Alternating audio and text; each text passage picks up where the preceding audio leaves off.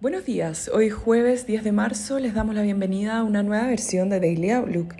El tipo de cambio abre en 808 pesos al alza con respecto al cierre de ayer, con los mercados negativos a nivel global, luego de que la inflación en Estados Unidos se aceleró por sexto mes consecutivo y el conflicto en Ucrania continúa.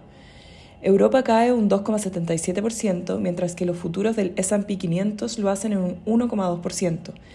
Asia cerró la jornada con ganancias de 3,94% en el Nikkei y 1,27% en el Hang Seng. El cobre sube un 1,75% a esta hora, mientras el petróleo sube un 5,11%. El dólar se recupera frente a sus principales pares comerciales tras el dato de inflación. El aislamiento de Rusia del comercio global continúa presionando a las materias primas a medida que el conflicto en Ucrania no muestra señales de alivio aún y la inflación a nivel global se mantiene en niveles récord.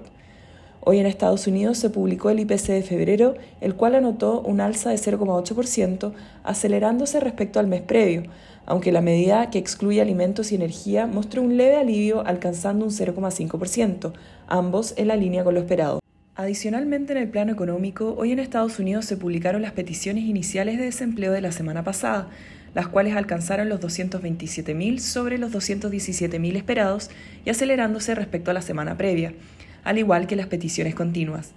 Los salarios reales registraron una caída de 2,6% en febrero. En Europa, el Banco Central mantuvo las tasas de referencia inalteradas en línea con lo esperado. Sin embargo, Lagarde dijo que los riesgos de las proyecciones económicas han incrementado de manera significativa a la baja, además que el conflicto en Ucrania puede empeorar el sentimiento y la crisis en la cadena de suministra. El Banco Central Europeo sorprendió adelantando las proyecciones para el retiro de estímulos, reduciendo las proyecciones de compra de bonos a partir de mayo y terminando con el programa definitivamente durante el tercer trimestre. El tipo de cambio abre en 808 esta hora, al alza con respecto al cierre de ayer y operando esta hora en torno a 807 tras el dato de inflación en Estados Unidos. Técnicamente los soportes estarán en 804 y luego 800, mientras que las resistencias se encuentran en 808 y luego en 810.